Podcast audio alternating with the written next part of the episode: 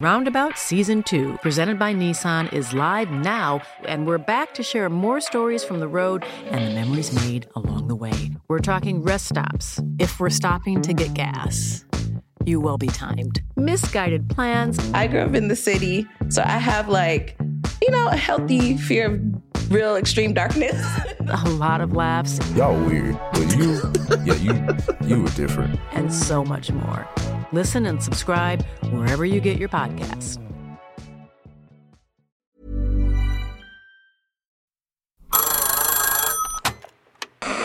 Hola. Hola. Hola, hola. ¿Estás ahí? ¿Quieres saber lo que está pasando en tu país y en el mundo en pocos minutos? Te lo cuento.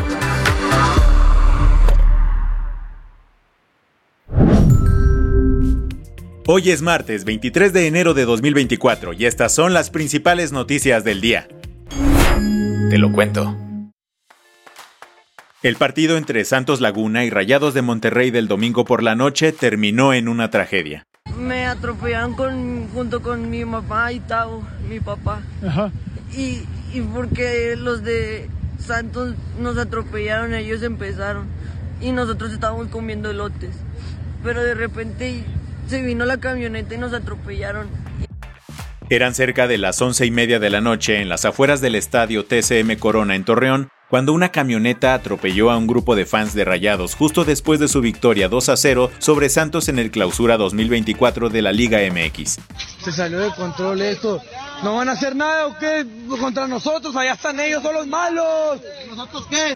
¿Qué pasó exactamente? Varios videos con testimonios de lo que sucedió han estado circulando en redes la camioneta, estamos, da la vuelta en U a 20 metros y acelera, golpea un taxi y como las puertas del estadio estaban cerradas y la familia estaban ahí esperando el camión, familia, grupo de animación, digo, éramos 70 personas, 80 personas, atropelló a, un, a gran velocidad de acuerdo con reportes de la prensa local, se trató de una pick-up con placas de Texas. La madrugada de lunes, la Liga MX confirmó la muerte de una mujer. Otras cuatro personas, incluyendo un menor de 14 años, resultaron heridas. Por su parte, la Fiscalía de Coahuila sugirió que pudo haber sido un accidente, basándose en los informes periciales. Estos hablaron de, y abrimos comillas, un lamentable accidente por conducción indebida falta de pericia y definitivamente con ingesta de alcohol. El alcalde de Torreón, Román Alberto Cepeda, señaló un total de siete detenidos por su presunta responsabilidad en el incidente. Poco después, reportes oficiales de la Secretaría de Seguridad y Protección Ciudadana confirmaron que Julio César N., agente de tránsito de la Policía de Torreón, fue identificado como uno de los detenidos. Y aunque aún se investiga su responsabilidad directa, de manera extraoficial trascendió que habría dos mujeres estadounidenses también arrestadas. La Liga MX y ambos clubes expresaron sus condolencias. Miquel Arriola, presidente de la liga, enfatizó la colaboración con las autoridades para esclarecer los hechos y prometió actuar en consecuencia una vez que se aclare todo. ¿Qué más hay?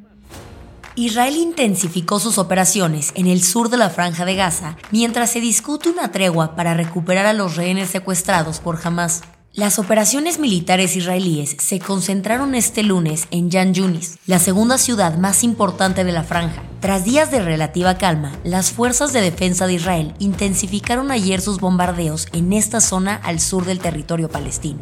El Hospital Nasser, uno de los más importantes de la región, se ha visto afectado. Según contó ayer para Al Jazeera el doctor Najet Abu Taema, jefe de cirugía en el hospital, en las últimas horas ha recibido 50 cuerpos y más de 100 heridos. En medio de esta crisis humanitaria, la presión se amontona sobre el gobierno israelí, incluso dentro del país. Este lunes, familiares de las personas secuestradas por Hamas irrumpieron una sesión de la Neset, el parlamento israelí. Debería darles vergüenza. No solo son nuestros hermanos, también son sus hermanos. Levántense. No se queden sentados mientras los rehenes están muriendo.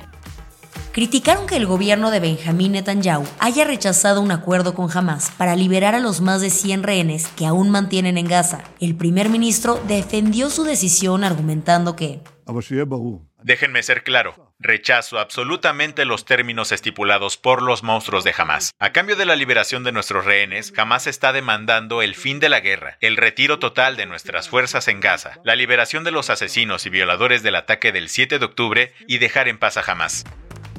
Sin embargo, la agencia de noticias Reuters reportó que Israel presentó un acuerdo a Hamas este lunes a través de la mediación de Egipto y Qatar.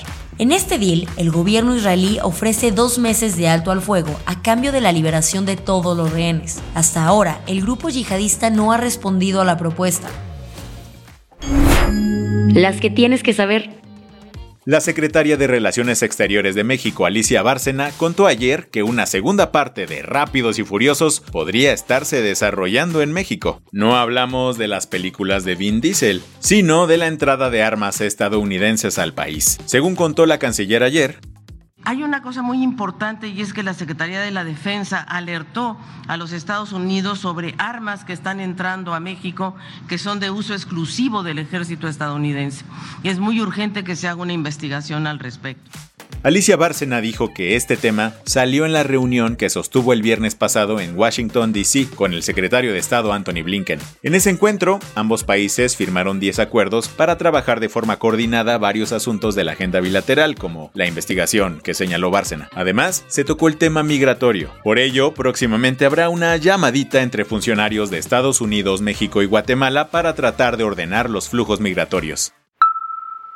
En la carrera de las precampañas, Xochitl Gálvez lidera, pero por ser la candidata que más gastó. Según datos publicados ayer en el portal de fiscalización del INE, la aspirante de la coalición Fuerza y Corazón por México desembolsó más de 63 millones de pesos. Le sigue Claudia Sheinbaum con casi 39 millones de pesos. Mientras tanto, Jorge Álvarez Maínez, de Movimiento Ciudadano, aunque estuvo a penitas nueve días en la contienda, reportó más de 2 millones gastados. El total de gastos en precampañas alcanzó los 128.5 millones de pesos, cuando los aspirantes tenían aprobado un tope de gastos por 85.9 millones de pesos. Ahora, la Comisión de Fiscalización del INE tiene hasta el 19 de febrero para presentar el proyecto de acuerdo de los informes de precampaña, que debería ser votado por el Consejo General a más tardar el 27 de febrero.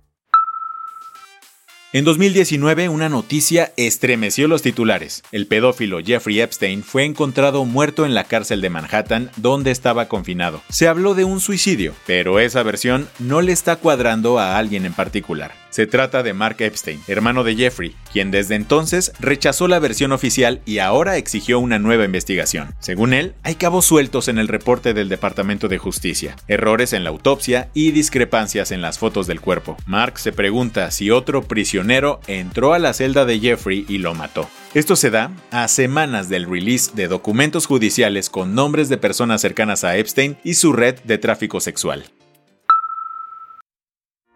¿Estás listo para un comeback musical legendario?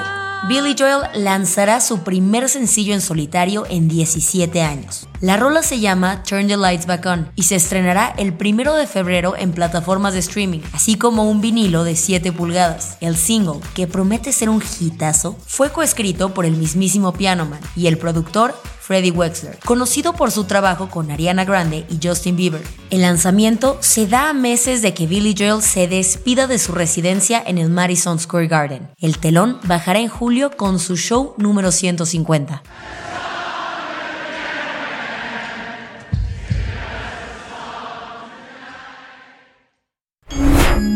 La del vaso medio lleno. ¿Recuerdas que hace unas semanas te hablamos de la jirafa Benito? Se trata de un ejemplar que vivió por ocho meses en pésimas condiciones en el Parque Central de Ciudad Juárez, Chihuahua. Gracias a una campaña creada por ciudadanos llamada Salvemos a Benito, las autoridades norteñas aceptaron que la jirafa fuera trasladada al Parque de Conservación African Safari en Puebla para tener una mejor vida. Y déjanos decirte que el road trip ya empezó. Este domingo por la noche Benito dejó el parque entre gritos de sí se pudo y se calcula que el viaje tomará unas 35 horas. En African Safari ya esperan a Benito con los brazos abiertos y seguramente con muchas manzanas. Con esto cerramos las noticias más importantes del día. Yo soy Isabel Suárez. Y yo soy Baltasar Tercero. Gracias por acompañarnos hoy en Te lo cuento. Nos escuchamos mañana con tu nuevo show de noticias. Chao.